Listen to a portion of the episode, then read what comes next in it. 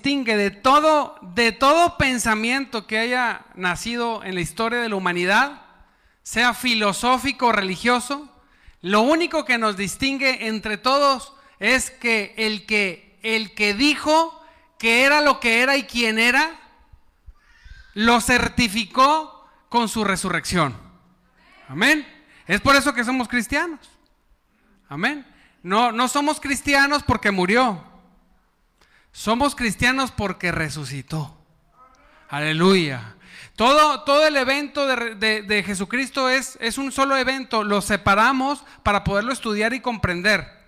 Pero somos cristianos porque resucitó. Diga conmigo, porque resucitó. Así es. Nada más. Dice la palabra de Dios que si viniera, fíjese, un ángel lleno de luz y te dijera cualquier otra cosa diferente a esto, dice, el tal sea anatema, que es maldito. Dios sabía que incluso iba a haber autoridades celestiales que iban a manifestarse al hombre y le iban a decir, no es cierto eso, esto fue así. Dice, la misma Biblia se protege. Grande es el Señor, aplaude el Señor porque nos deja todo en su palabra. Dice, cualquier cosa, filosofía, teología, ciencia, un ángel o no ángel, del cielo, del infierno, quien sea, que lo contradiga, el tal sea maldito. ¿Sí? El, la, el evento, amado hermano, más poderoso que se ha manifestado en el mismo universo, en lo creado, en lo visible y lo invisible, en lo temporal y en lo eterno, es la resurrección de nuestro Señor Jesucristo. Amén. Donde se le entrega, se le restablece y se le entrega toda autoridad. Dice el Señor, se me ha dado toda autoridad. Una vez más, el Señor dijo, Señor, glorifícame con aquella gloria que tenía antes de venir, ¿verdad? Antes de que descendiera. Dice la palabra de Dios que Él se despojó de sí mismo, siendo en forma de Dios, siendo igual a Dios, siendo Dios, se despojó de todas las cosas para venir y morir en la cruz. Tomar la forma de siervo y ser obediente, diga conmigo, hasta la muerte. Y me gusta el texto que dice, pero la muerte no pudo retenerlo. Aleluya, apláudale otra vez a Cristo porque Él vive. No pudo ser retenido. ¿Sí? Porque Él no había cometido ningún pecado. Ahorita no vamos a hablar de la, de la cruz ni de ese evento, sino de la resurrección. Pero pues no podemos separarlo por completo. ¿Estamos de acuerdo? Entonces el Señor, como, como una introducción, murió en la cruz no como, como un pecador, o sea, sino como pecador. Lo que quiero decir es que no murió alegóricamente como un pecador. Murió objetivamente, real como pecador, porque en él fueron cargados todos los pecados. Todos, diga conmigo, todos. Los pasados, los presentes y los futuros. Todo, toda, todo pensamiento perverso, toda acción perversa, todo degeneración, todo pecado, todo lo malo, todo lo que un hombre alguna vez cometió o una mujer, todo, toda acción contraria a Dios, toda fue tomada y fue imputada y puesta en Cristo. Y fue visto como el Padre, como pecador, al grado que Jesús grita en la cruz, dice, Padre, ¿por qué me has abandonado? ¿Por qué? Porque el Padre no puede relacionarse con el pecado. Oye, pero Jesús es Dios, sí, pero estaba muriendo como hombre en la cruz. Y tenía que cargar todo ese pecado, todo eso. Gloria a Dios que cuando muere no es encontrado pecado en él, o sea, hecho por él. Y por eso él tiene este triunfo, amado hermano, poderoso que hace que durante generaciones, más de dos mil años, hombres y mujeres sean transformados. Han transformado naciones, pueblos, reinos, personas, familias. Aleluya. Amén. A mí cuando, uno tiene que ser muy radical, amado hermano, con esto. Cualquier cosa que no sea eso, que no coincida con la resurrección, cualquier cosa que no coincida con lo que dijo Cristo, uno tiene que ser firme, decir, no me interesa y no creo en eso. No me importa quién lo dijo, seguro no resucitó. No me importa quién lo pensó, seguro no resucitó. No me importa lo hermoso, porque vaya que hay literatura que la saben acomodar bien bonita, tan preciosa, no me interesa, porque él no resucitó. Oye, que la ciencia, yo no creo, no, yo desconfío de la ciencia. ¿Quién lo dijo? ¿Quién no cree? No, hombre.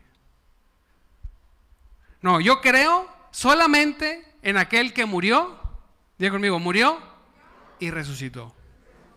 No necesito más. No necesito más evidencia que, que ver a un grupo de hombres, dice la palabra de Dios, dice la palabra de Dios que se le manifestó a más de 500 personas a la vez. Se le manifestó a los discípulos, se le manifestó a las mujeres. Los mismos soldados fueron testigos de la resurrección. No es un hecho aislado. Y del grupo de personas al cual Jesucristo se les manifiesta, diga conmigo, resucitado. Dígalo, resucitado. Así, así es. Entregaron su vida por esa verdad. Amén. Mire, yo puedo ir con uno de ustedes y decirle una mentira y puedo hacer yo que usted crea que esa mentira es verdad. Vamos a decir que lo hiciera. Ha pasado, mil sectas ha habido, donde se ha predicado mentiras y donde la gente ha creído que esa mentira es verdad. Y esas personas creyendo que esa mentira es verdad, han entregado su vida por esas mentiras, pero que ellos creían que eran verdad. Hay muchos ejemplos, muchas, muchas sectas Muchas que ha pasado eso. Ha habido suicidios en masas. Así es. Por personas muy hábiles con el lenguaje, muy hábiles para la manipulación, muy hábiles para juntar un tipo de personas y decirles una mentira y, la y las personas creerla. Pero en la resurrección de Cristo, ahorita vamos a leer el texto, cambian todas las cosas. Porque las personas que murieron predicando la resurrección de Cristo Fíjese, habían presenciado las apariciones del Señor, dice la palabra, por mucho tiempo se le estuvo manifestando, por días. Estuvo enseñándoles ya, ya en la resurrección. Entonces vamos a ver textos.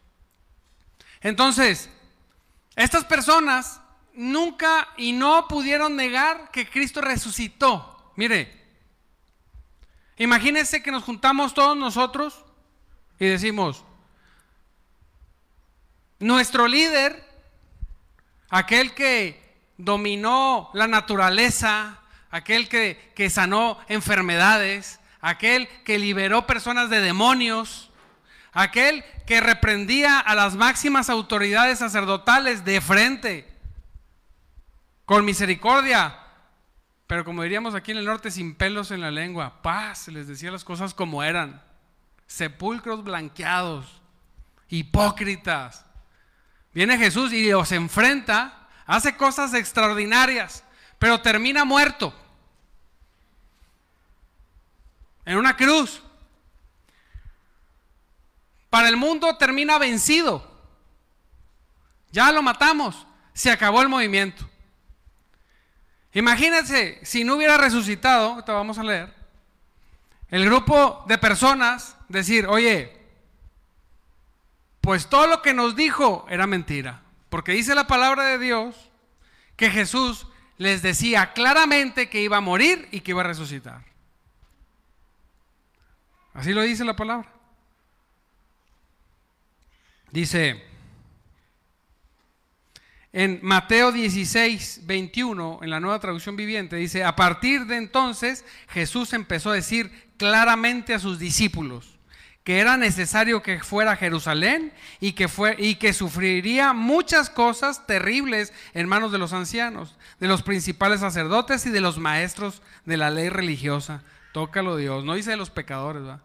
no dice de las prostitutas, no dice de los asesinos, no dice, no, de los, allá, de los que se querían el niño santo de Atoche, ¿va? de los más buenos de todos, de los más conocedores, qué tremendo. Dice que lo matarían, pero al tercer día, ¿qué? Así es. Jesús se los enseñaba claramente, diga conmigo, claramente. Así es. Claramente. Mire, en una agrupación de personas malvadas, vamos a decir, de delincuentes, cuando el líder les miente o una persona de la célula delincuente miente, ¿qué le hacen? Tienen, tienen el sistema de recursos humanos más efectivo de todos. Venga para acá, ¡pah! Vámonos, se acabó por mentiroso. Así son. Los hombres malvados no aceptan las mentiras de sus líderes terminan derrocándolos y quitándolos. La gente malvada, los malvados más asesinos, tienen sus principios internos y una de las cosas es que no pueden, no pueden andar de mentirosos entre ellos. Así es. De traicioneros menos. Bueno, imagínense los discípulos. Hombres comunes y corrientes como nosotros, que tenían ellos eran pescadores, algunos eran pescadores, algunos eran otra cosa, cobradores de impuestos y de todo. Eran gente común, que se reunieron a seguir a Jesucristo, quien dijo que era el Mesías. Ellos no entendían muy bien lo que significaba, pero, pero veían lo que Jesús hacía. Ellos todavía no entendían que era algo más espiritual que un gobierno político, físico. Pero ellos andaban con él, maravillados, diga conmigo, maravillados. Imagínense, después de ver tantas cosas, Jesús dice, vamos a hacer una reunión y les dice, señores, vamos a ir a Jerusalén y me van a matar. No, hombre. Vemos que Pedro lo agarra y dice, no, hombre, nunca te acontezca esto. Apártate de mí, Satanás, le dice el Señor. Porque pones tus ojos en las cosas de los hombres y no en las cosas de Dios. Amén. ¿Quién vive? Así es. Entonces, Jesús les dijo claramente que moriría, pero les dijo claramente que iba a resucitar. Ellos, los seres humanos, entendemos a, escuchar lo que queremos escuchar. Voy a morir, pero voy a resucitar. Ellos no escucharon que iba a resucitar y entonces nada más les daba miedo porque iba a morir. Hey, voy a morir y voy a resucitar. Él anuncia su muerte Tres, cuatro veces. Estoy seguro que se los dijo más, pero no viene en la Biblia. Pero seguro Jesús les estuvo diciendo. Amén. Entonces, mire, lo crucifican y lo cuelgan, lo matan. Se reúnen todos, me imagino, ¿va? Hay una paréntesis para el que le guste se llama La novela de Jesús en YouTube, véala. Lo mejor que puede ver usted de entretenimiento cristiano sano, bien preciosa. Bien tremendo. El, integran la historia, la Biblia y la ficción maravillosamente. Mis respetos. Entonces, este, nosotros podemos ver escenas que pudieron haber sido así. No sabemos, según lo que el texto dice. Se reúnen, amado hermano, imagínense, y dice, ya, no, ya lo mataron. Se acabó esto. Oye, pero había dicho que iba a resucitar. No dice que discutieran eso. Imagínense a Pedro decir, ¿qué les parece chicos si mentimos y decimos que resucitó? Y cuando nos quieran matar a nosotros y a nuestras familias por esta mentira, que sabemos todos que es mentira, dejamos que nos maten. ¿Cómo ven?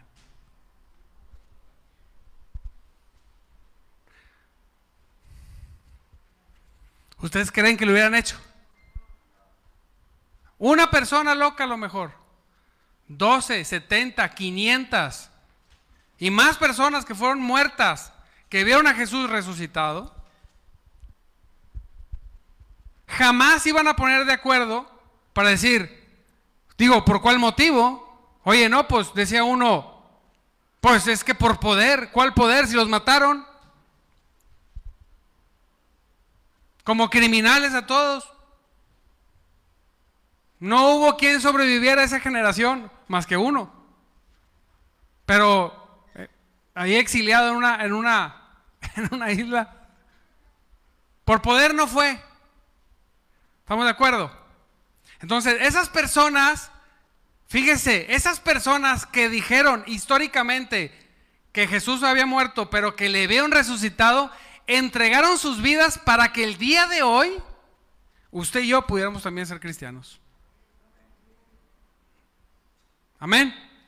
Los golpearon, los persiguieron durante 280 años. 300.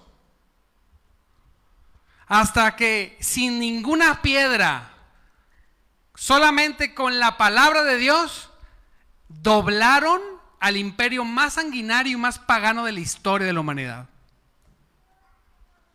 ¿Y sabe por qué? ¿Por qué? Porque Jesucristo resucitó. Aleluya. Porque se levantó. No existe. Usted le puede gustar la literatura y usted no va a encontrar en ningún lado algo como esto. Oye, ¿por qué eres cristiano? ¿Qué te hace diferente todas las religiones del cristianismo? Ah, que Cristo resucitó. Y él dijo declaraciones tan tremendas que cualquier cosa que choque con eso es mentira. Amén. Y en la, resurrección hay poder. Imagínense, murieron. Dice la palabra de Dios. En Mateo 28, del 1 al 15, dice, el domingo por la mañana, temprano, diga conmigo, por la mañana, temprano.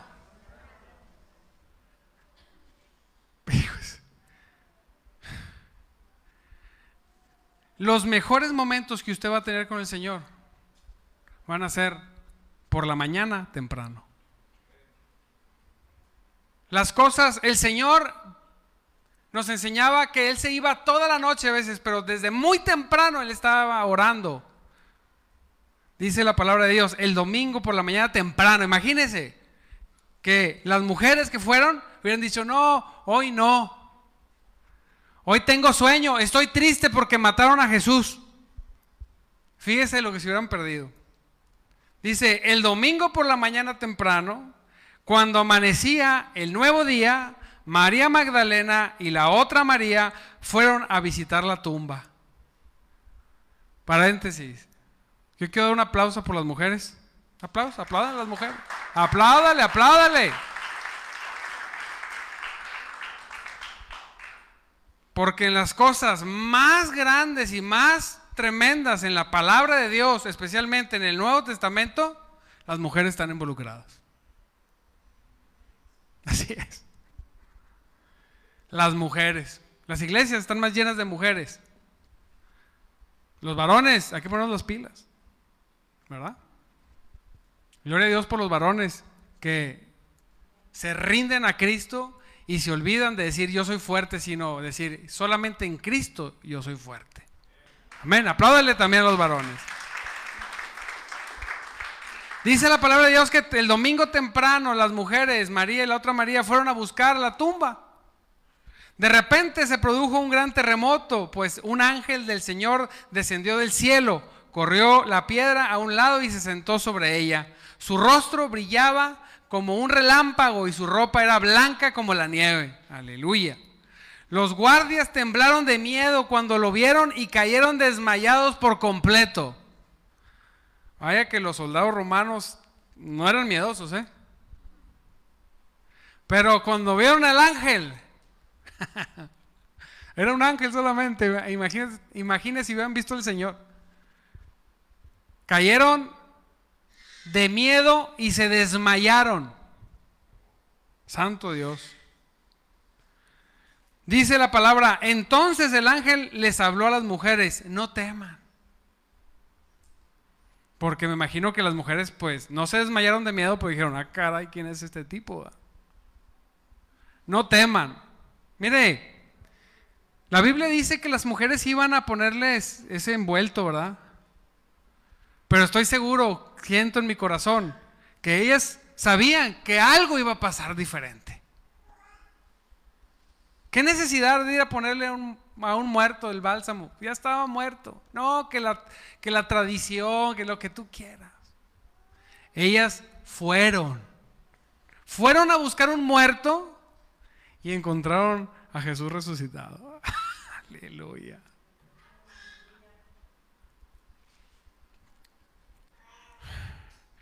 Dice la palabra de Dios, entonces el ángel les habló a las mujeres, no teman, dijo, sé que buscan a Jesús, el que fue crucificado. Sé que estás buscando al Cristo que fue muerto, pero cuando tú busques al Señor, busca al Cristo que resucitó, iglesia al Cristo poderoso, al que se levantó de los muertos, el que nunca pecó, el que te salvó, ¿sí? Debes saber esto. Y aquí es donde entra el orgullo en la gente del mundo, ¿verdad? Sin Él, sin Cristo, si no te rindes tu mente, tu corazón, tus emociones, tus sentimientos a la obra perfecta de Cristo, a su muerte para tu perdón y a su resurrección para tu salvación, no puedes considerarte ni siquiera cristiano. Así es. Si no hay un cambio en tu corazón, en tu vida, por una obra tan poderosa como una resurrección, entonces dice el Señor, ríndete, pídeme perdón y aquí estoy para salvarte. Amén. Y ese es el choque. No es que es que yo sé, es que yo conozco, no importa. Mire, dos mochilas de este tamaño, dos mochilas de este tamaño, aquí mi posta presente. los tiré literalmente a la basura. De todo lo que había leído y había guardado hasta este entonces, había leído más, pero así, de, de este tamaño, dos mochilonas. Hay un pasaje que dice que todos traían sus libros de brujería y hechicería y los quemaban. Antes sí costaban los libros, ahorita no cuestan casi nada. Antes un libro era un libro. ¿Por qué? Dije, porque nada de esto, nada de esto me salva y nada de esto es verdad. Esto es la única verdad. Aleluya, amén. No por eso no va a leer otras cosas, literatura y eso, pero para cuando se cuando se trata de, recibir de Cristo es diferente. De, recibir perdón, salvación. Cuando podemos venir delante de Dios y decir, Señor, he sido malo. Señor, no he sido bueno. Cuando me comparo contigo, soy lo peor. Dice el Señor, sí, pero yo te salvé. Aleluya. Amén. Apláudele a Cristo porque Él vive. Le dijo, no está aquí, ha resucitado tal como dijo que sucedería. Vengan y vean el lugar donde estaba su cuerpo. Me gusta porque Jesús las cosas las dijo. Miren señores, esto va a pasar. ¿Se imagina?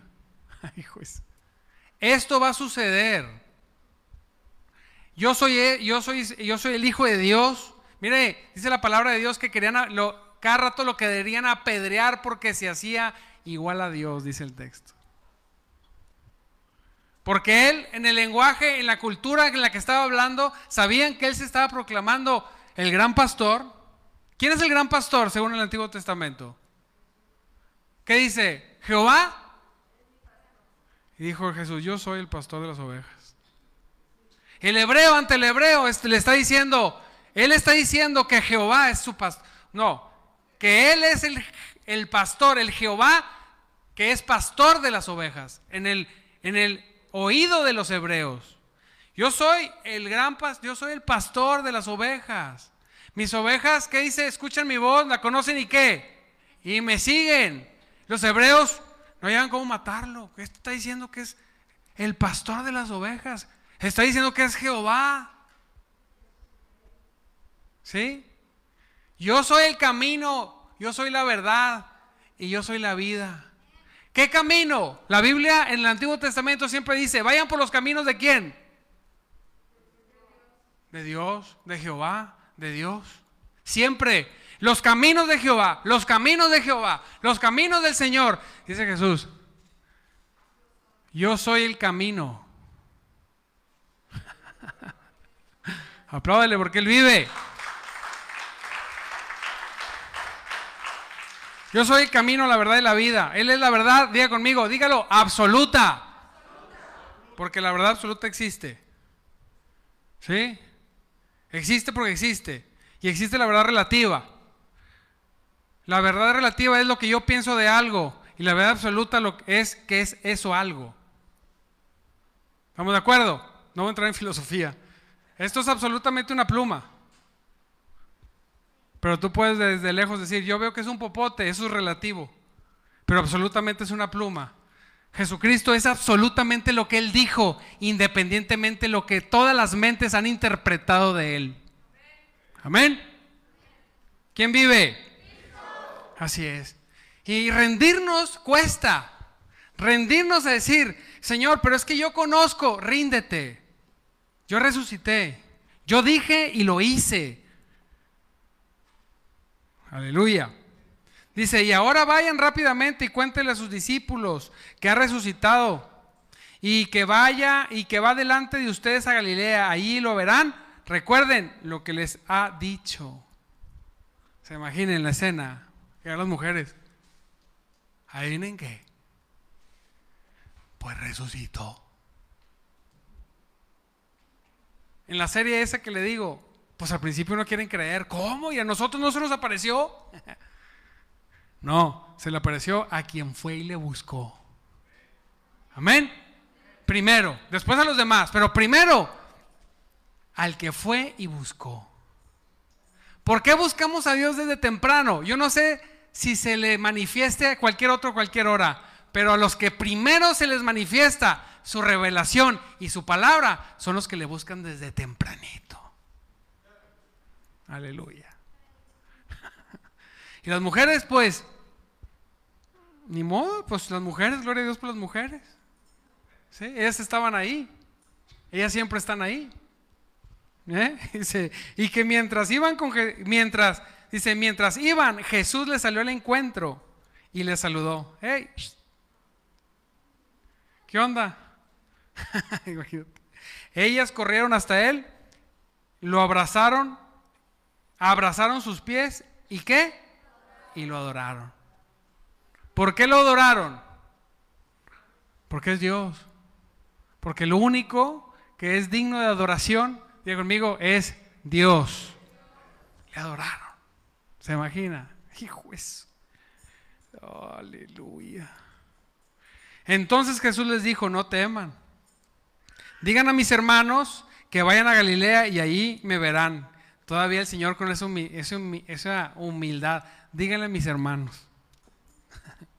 Precioso. mientras las mujeres estaban en camino, algunos de los guardias entraron a la ciudad y les contaron a quiénes, a los principales sacerdotes, lo que había sucedido. Y aquí es donde entra lo horroroso, diga conmigo, horroroso. Diga, horroroso, que es lo religioso. Sin Dios. Porque lo religioso con Dios es precioso. Pero lo religioso sin Dios es horroroso. Cada vez que entro a una casa a predicar el Evangelio, no voy a decir el 100% como el matabichos, pero el 99% de las personas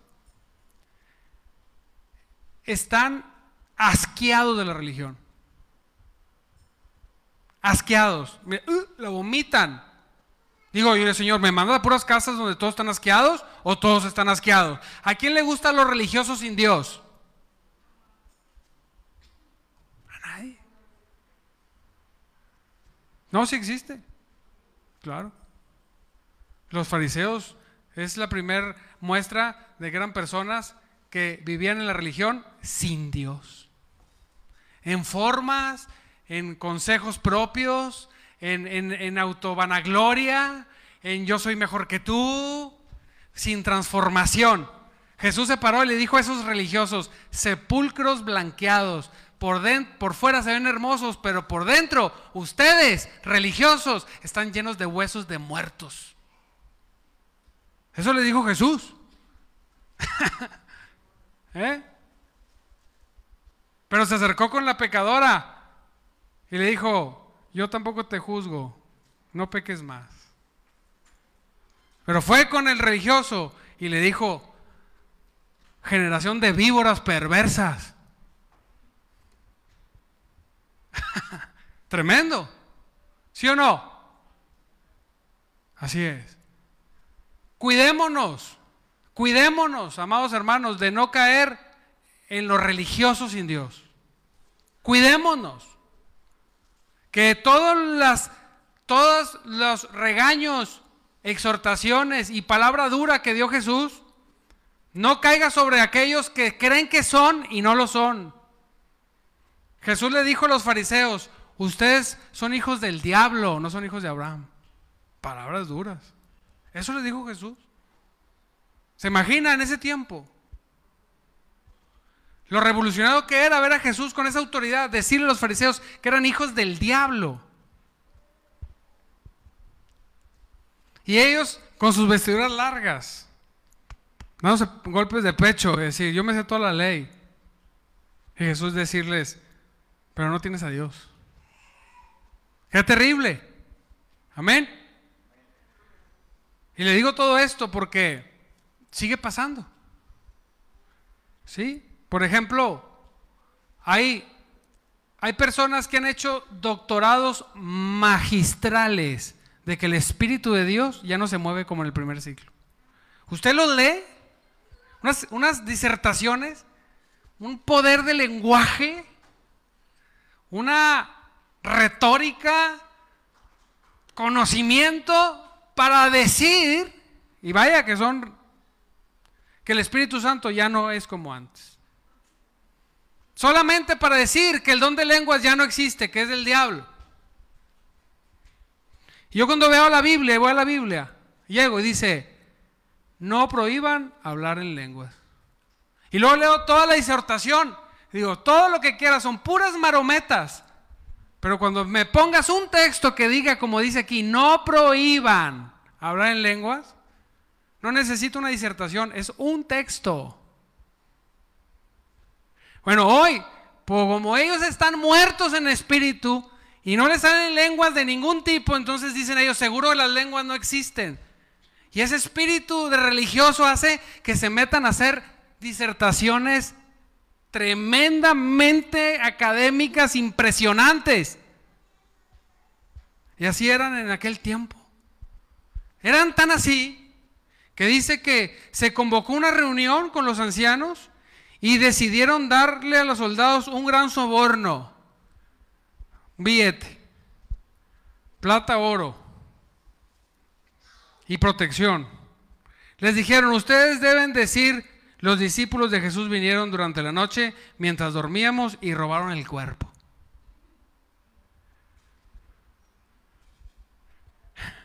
¿Se imagina? Los soldados. Oigan, si resucitó. Y todo el grupo de religiosos caer a los pies de Cristo ahí llorando y clamando, romper sus vestiduras, como decían antes, agarrar silicio y tierra en la cabeza y, rogar por pedirle perdón por lo que ellos habían hecho. Vamos a vengan para acá, tengan un billete, no digan eso.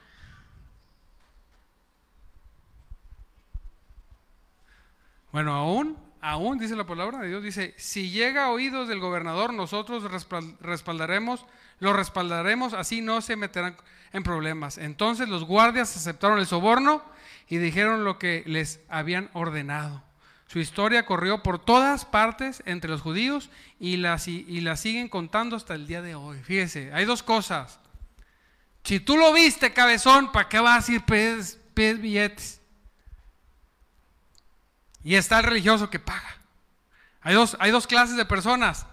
Los religiosos que están en la autoridad, que hacen cosas que no debe ser, y los que vienen a negarlo también junto a ellos. Sí, sí, cierto. ¿Se imagina? Pero, ¿sabe qué? Orando y viendo esto, me vino un pensamiento muy fuerte a mi corazón. Que yo decía, ¿cómo es posible que nosotros sabiendo que resucitó, a veces nosotros somos tan necios para obedecer a Cristo? Oye, resucitó y somos tan apáticos para buscarle, para decir, ya, no me importa nada, todo se acaba, Cristo primero, ante todo, Él resucitó. Yo, eh, yo viendo eso, Señor, perdóname, he sido, he sido un necio, no he hecho lo que tú, todo lo que tú me has dicho, quizá, Padre, no te he considerado como te debo considerar tú, tú resucitaste. Y por un lado me decían, no, si haces, si haces, no, reprendo toda voz que quiera decir que sí, no, necesitamos más de Dios, necesitamos más del Cristo resucitado, no del que murió, del que se levantó de los muertos, iglesia. Vivir en el poder de la resurrección. Dice la palabra que el poder de la resurrección opera en los creyentes. El mismo poder que levantó a Cristo de los muertos opera en el creyente. Aleluya. Señor, ¿por qué? ¿Por qué estoy por qué hay tanta problemática en las personas, tantas situaciones en todo, Señor? Y Señor, ¿cómo es posible que estos hombres, Padre, cómo es posible que estos hombres sabiendo que tú resucitaste pagaron y se dejaron resobornar para callar esta verdad tan grande. ¿Cómo es posible, Señor? Decía yo. Y el Señor puso un pensamiento en mi corazón, en mi mente, en mí. Dijo, sí, pero todos murieron y Jesús sigue vivo. Todas esas mentiras no han podido detener en más de dos mil años la predicación del Evangelio en todo el mundo. Todos los antiguos negadores de la resurrección y los modernos, yo te voy a decir una cosa, no van a prevalecer ante el poder de nuestro Señor Jesucristo. Aleluya. ¿Quién dice amén? ¿Quién vive? Así es. Entonces hoy estamos una vez más en una situación hermosa, pero a la vez comprometedora. Él resucitó. ¿Lo vas a negar o lo vas a reconocer?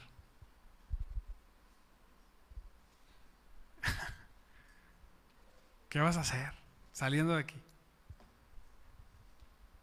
¿Lo vamos a negar con nuestra forma de vivir? No, es que decía el hijo de un vecino, de un primo, de un cuñado. decía, es que es mi vida. Achis. ¿Y quién te la dio? ¿Qué?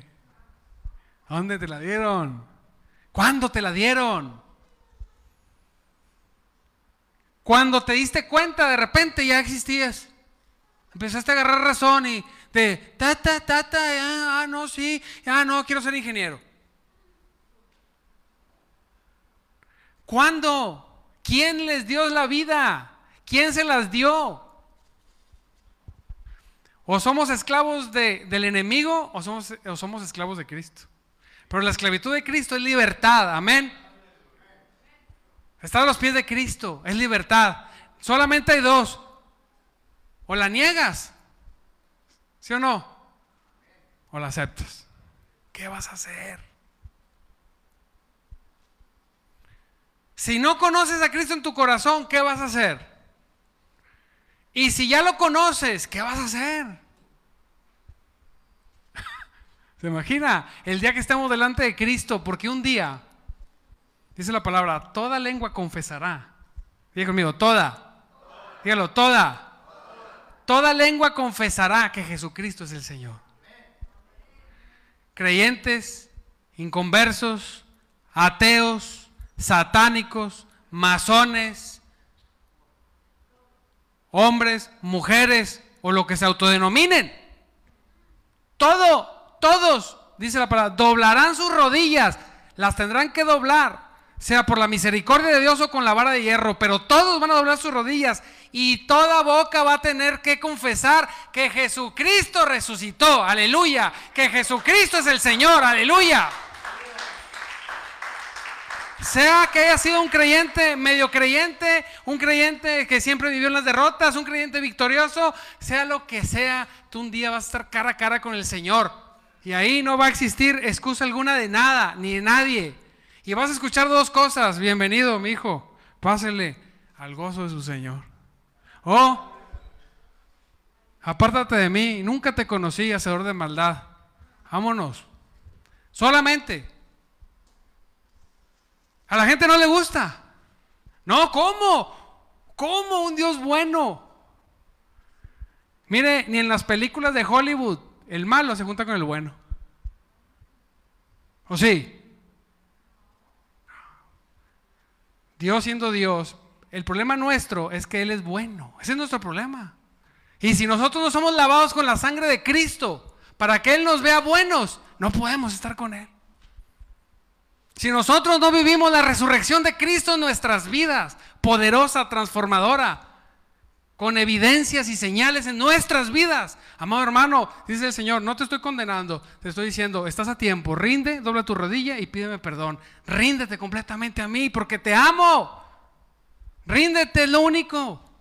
Es que Jesucristo, eh, eh, Dios es un Dios de amor, no, no va a condenarte nunca, no. Claro, Dios es un Dios de amor y el amor de Dios se llama Jesucristo. Pero si le damos la espalda nosotros a Jesucristo, si le damos la espalda nosotros al amor de Dios, ¿cómo el amor de Dios nos podría alcanzar? ¿A usted le ha pasado que le ha querido dar una ofrenda o un dinero a alguien alguna vez? Háganlo, no sean codos. ¿Sí lo han hecho o no? Y que le diga a esa persona, no, no, gracias. No, no, no. ¿Sí? ¿Qué le ha pasado? ¿Sí? El complejo del pobre. No, no, del orgullo. No, no, no. Y por dentro la luz, lo recibo. No, no, no. Y luego le cortan la luz y lo, Señor, ¿por qué? Por bruto. ¿Yo te mandé una ofrenda o no? Sí. Bueno, así a veces el Señor dice, te quiero salvar. No, no, gracias. Chavo, a la vuelta, ¿eh? Ahorita no. No, gracias. Yo te, eh, te quiero salvar. No, ahorita no. Mañana. Tengo que vivir lo que digo que creo que es mi vida. Ahí nada más está que te de gripa. Ay, no puedo. Ah, ¿verdad? Tu vida, a ver, a ver. No controlamos nada. A nadie y a nada. Amén. Entonces, ¿qué vamos a hacer, iglesia? Resucitó. Broncón que nos metieron. Para terminar, cuando yo leí la resurrección de Cristo, medios pris, yo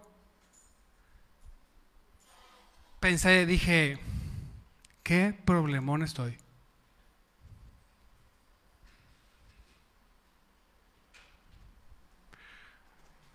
Porque no es a mi forma. Digo conmigo, esa es la forma de Cristo. ¿Cómo es posible que Él resucitó?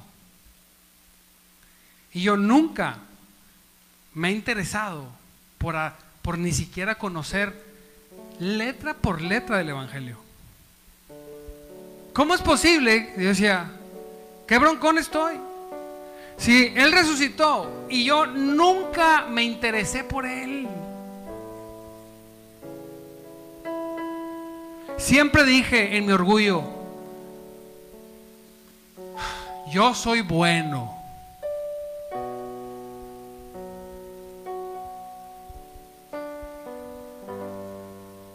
Y no lo éramos.